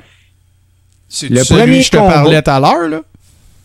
Euh, écoute, Parce que je, pense. me semble que là. Ok, bon, ben vas-y, vas-y. Le, le premier combat, on parle d'un special appearance de Tito Santana. Wow. On a un combat entre Big Vito et Anzio, que le special guest referee, c'est Tommy Rich. Wow. On a pour la Demolition Cup, Fatal Four Way, Axe et Smash vont être là. Ouais, ils travaillent plus eux autres, par exemple. Parce que Billy, non. Billy D, là, euh, euh, Axe, là, il, y a de la misère à marcher. Pour le championnat Tree State de l'ISPW, c'est le champion Sean Donovan contre le challenger Bull James, Special Ring Enforcer Greg Hammer Valentine. Et le main event de la soirée, c'est Donnie Morrison, accompagné de Maven puis de Dave Lagreca, contre le challenger Justin Corino, accompagné de Jake the Snake Robert. Ouais, Justin Corino, euh, je pense que c'est le gars à Steve. Steve, ah ouais, Steve Corino, anciennement de Ring of Honor, puis de, de, Voilà. Écoute. Puis l'attraction spéciale, c'est un match de légende entre Butch Walker Luke puis le Brooklyn Brawler. ben, ça va être drôle, c'est sûr que ça va être drôle. Et puis là, je voulais. Euh, dernier point avant qu'on aille aux deux tunes. Euh, écoute, je suis surpris. Euh, je suis agréablement surpris du retour de Samoa Joe, man. Il y a eu un méchant combat contre Michinoru Suzuki. Qui, qui, écoute, il y a 53 ans, Suzuki, là, mais tu sais, c'est un, un vieux c'est un vieux singe en cuir, le gars, là, tu sais. Hey, j'ai pas fait le compte, là. J'ai pas fait le décompte du nombre de chops, là. Tu sais, c'est parce que, OK, là, il y a beaucoup de chops. Il y a. Là, là, vous exagérez, les gars, c'est ben trop de chops. Puis il y a le level après. Tu sais, ça, c'est chess en jambon pas en viande hachée, là. C'est PCO, là. Ouais, c'est ça. Puis c'est un peu ça qu'ils ont fait euh, dans leur match à EW. J'ai pas détesté. Je, déteste pas Suzuki, moi. Je trouve qu'il a l'air d'un legit vieux badass shooter, là, tu sais. Puis tout, c'est un gars de UFC, c'est un gars de... C'est un shooter de shooter, là. Mais euh, je suis impressionné par Samoa Joe. Je suis impressionné par son retour, puis son work rate, surtout. Il a pas l'air d'avoir manqué un step. Tu sais, Samoa Joe, là, moi, je pense que ce qu'il pouvait y reprocher à I, c'était sa constance. Soit qu'il te fait un match correct ou qu'il en fait un incroyable, ce gars-là. ouais, mais l'autre affaire aussi qu'ils ont, ont fait que je trouve qu'ils n'ont pas aidé, c'est que quand il est, quand est, quand est arrivé à Raw et qu'il arrivait d'NXT, ils l'ont mis d'un programme quasiment tout de suite avec John Cena, Brock Lesnar. Ouais, c'est C'est de la pression, là, ça. Je comprends qu'il est capable d'en prendre, là, mais. Euh, mais tu sais, il n'était pas à son premier rodéo. Là. il, arrivait d'Impact Wrestling euh, où il y avait eu des bookings de malades. Euh, mais tu sais, Joe, là, il commence à prendre de la hausse. C'est un gars qui a jamais, jamais, jamais que le monde dise ce qu'ils veulent, je m'en fous, qui a jamais fait attention à lui in-ring. Hey, il a pris des gros bombes, ce gars-là. Là. Et lui, le matin, il doit se lever des fois, là, puis il doit avoir des muscles qui font mal, qu'on sait même pas qu'ils existent, ces muscles-là. Si vous n'avez pas eu la chance de voir ça, faites des recherches, mais la trilogie avec CM Punk aussi, c'est débile. C'est complètement débile, ça, là, dans le temps de Ring of Honor. Puis moi, je pense que Joe, à I, il devait se faire dire ça, tu peux pas faire ça. Ça, tu peux pas faire ça. hey, euh, on lutte demain, fait que ça, fais pas ça. Tandis que là, ils ont dit écoute, t'as une carte blanche, mon homme, amuse-toi. Ouais, puis son, son move, euh, son finisher, euh, le Muscle Buster, ils veulent pas qu'il se fasse à I. Il ne pas sur ce move-là parce que ça cause trop de blessures. Fait que, ben oui. Puis là, il l'a fait un gars de 53 ans à. Fait que, puis là, tu vois, là, pour dernière affaire, vite faite, euh, sûr que je voulais surtout parler des jobbers, mais euh, tu vois, le Tony Khan aussi, dans, quand on a fait les actus un peu tantôt, euh, tu sais, ça semble, puis c'est pas pour dire que je l'avais dit, là, mais tu sais, ça semble, tout laisse présager qu'on s'en va un peu vers ce qu'on avait présumé, c'est-à-dire des galas conjoints, Ring of Honor et EW. Tu sais, quand tu y penses, c'est le bon move, là. C'est ton NXT, puis c'est ton main roster. Ben oui, puis t'as eu Briscoe à TV. Mais non, mais ça, de toute façon, tu sais. En tout cas, les, les, à un moment donné, là, tiens, je le cale. Puis là, quand je vais vous demander mercredi prochain à toi et JC, c'était quoi j'avais dit qu'on faisait comme top 5, là, je l'ai. Ça va être le top 5 des workers ou équipes qui ont jamais été à WWE.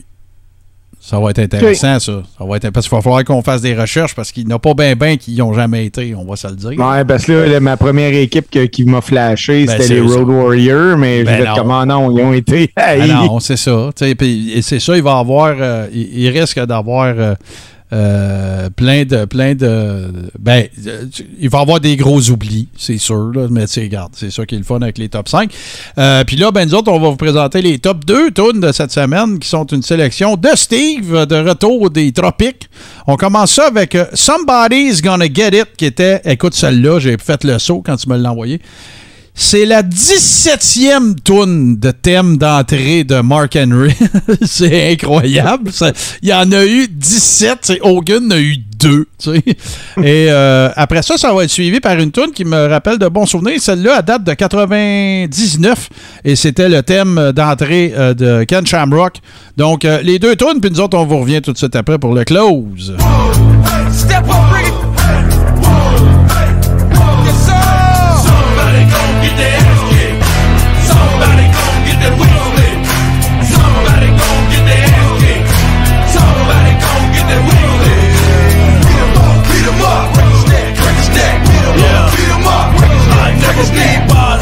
I be scared of a man? I walk through this land like a runner's man. Never can you imagine the pain that I bring if I said I'm a join in the streets of this thing. It's the K-I-N. Hill while it's banned in the world and I have no fear. I'm the mean and the mean, the nightmare dreams, the root of all evil. Weak fear me, yeah. Somebody go get their ass kicked. Somebody go get their weak split. Somebody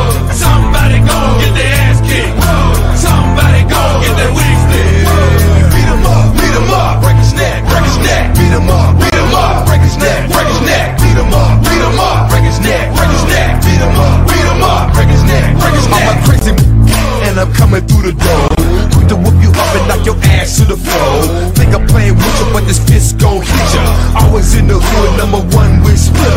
Never try to stop, cause you know you can't compete. Live by your rubber, get thrown in the street. It's more about the act up, you better cop a back up. Be the next fool in the hood, body stacked up. Somebody gon' get their ass kicked. Somebody gon' get their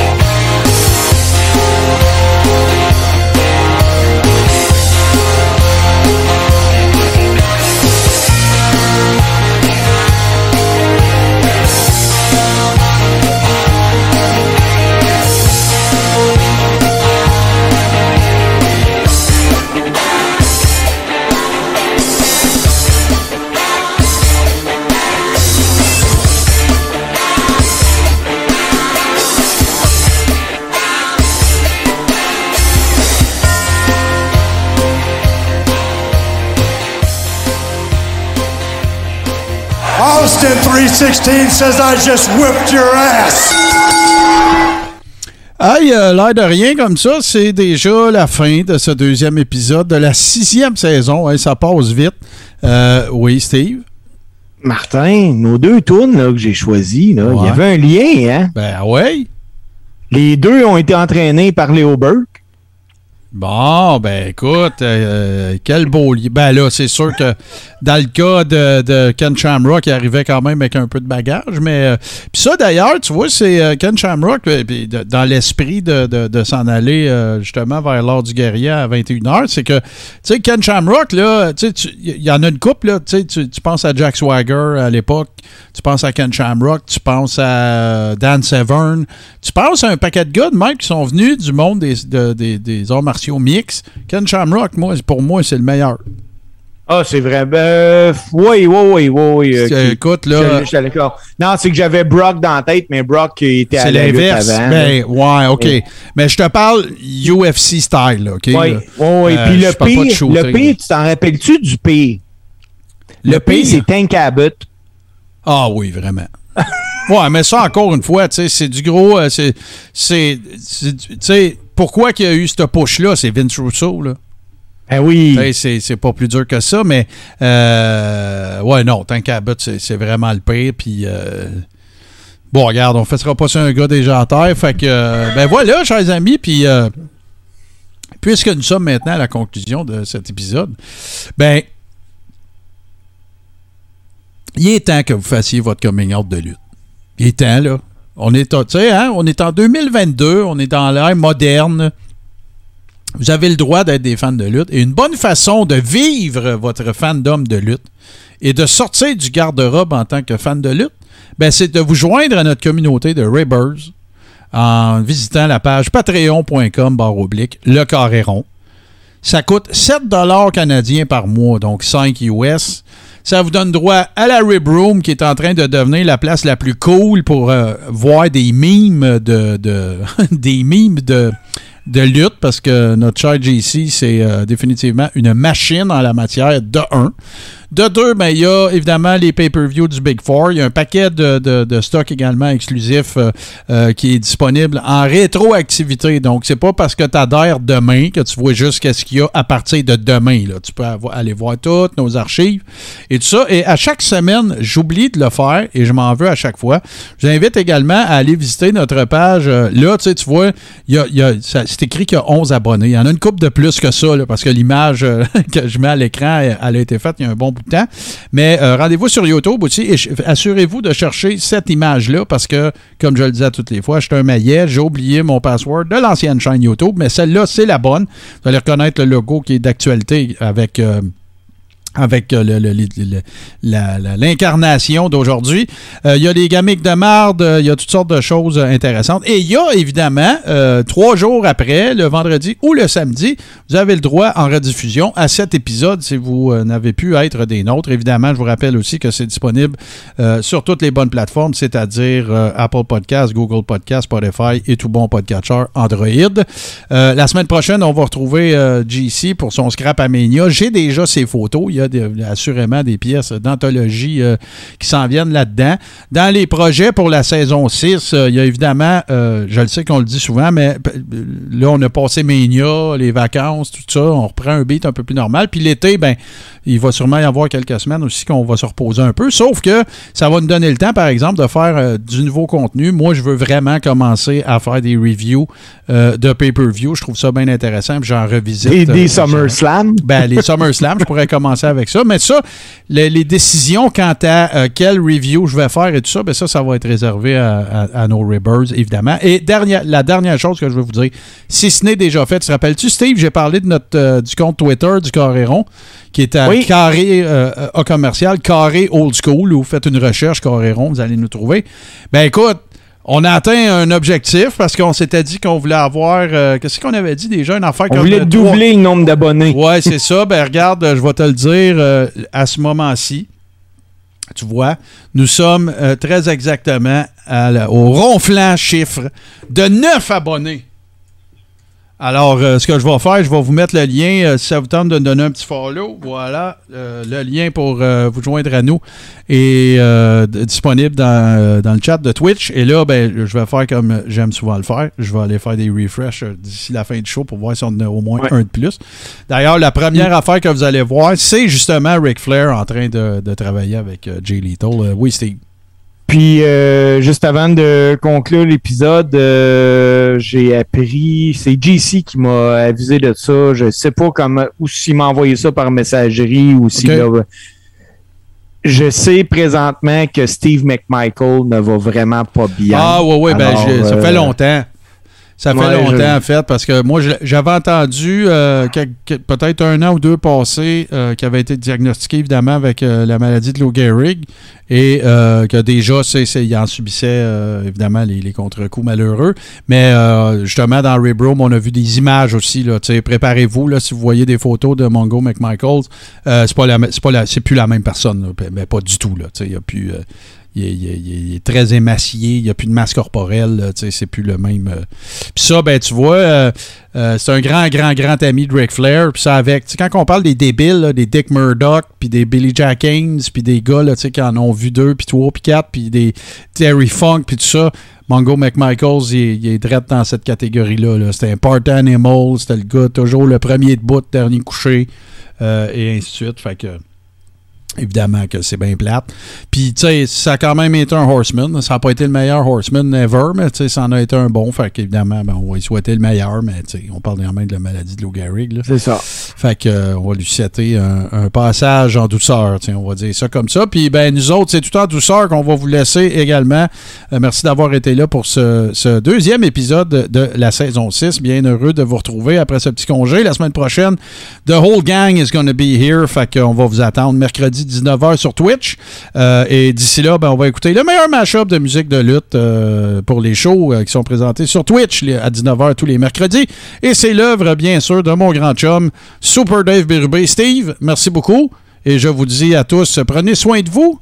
Et l'été et le printemps s'en viennent. ne soyez pas en reste. Et on vous retrouve la semaine prochaine.